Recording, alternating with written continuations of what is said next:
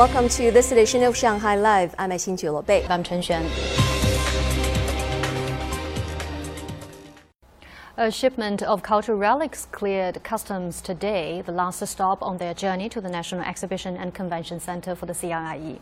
This is the second year the CIIE will feature a section for art. Zhang Yue finds out more. Employees at the Waigaoqiao bonded area of the Shanghai Free Trade Zone were carefully checking and examining 43 pieces that will be on display at this year's CIIE. They have a combined value of 316 million yuan and include rare pieces by Xu Beihong, Zhang Daqian, Qi Baishi, and French painter Pierre Bonnard. During the CIIE, the import duty and value added tax is waived, and the sales tax is just 14.13% on up to five items for overseas exhibitors selling artworks, collectibles, and antiquities. We will work with different departments to make sure these exhibits are properly transported and displayed at the CIIE venue. We will also making sure the tax-free policy is implemented. A total of 102 pieces of art worth a combined 1.26 billion yuan have been declared at Shanghai Customs for this year's CIIE. They include works by Marc Chagall, Yayoi Kusama, and Yoshitomo Nara at the expo. Last month, the Pudong government issued a regulation covering the sale of private cultural relics. It includes more preferential policies for those who intend to make a purchase at the CIIE.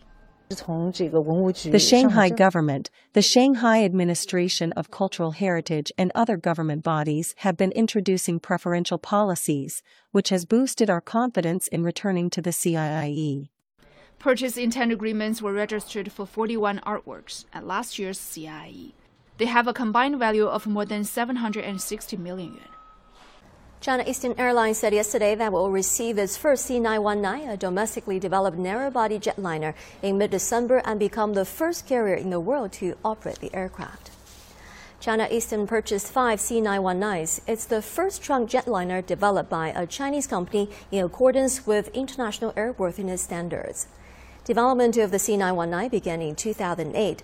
Production of the first prototype began in December 2011 and was completed in 2015.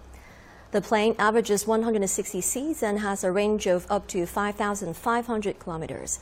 Its maiden test flight was completed in 2017 and it obtained air certification last month. Rishi Sunak yesterday delivered his first speech as the United Kingdom's new Prime Minister outside Downing Street. He said he would restore trust, rebuild confidence, and lead the country through a profound economic crisis. Lei Shuran has more. Sunak's leadership was confirmed when he met King Charles III at Buckingham Palace and was invited to form a government by the new monarch. Speaking outside his official Downing Street residence, Sunak praised the ambition of his predecessor Liz Truss to reignite economic growth, but acknowledged mistakes had been made.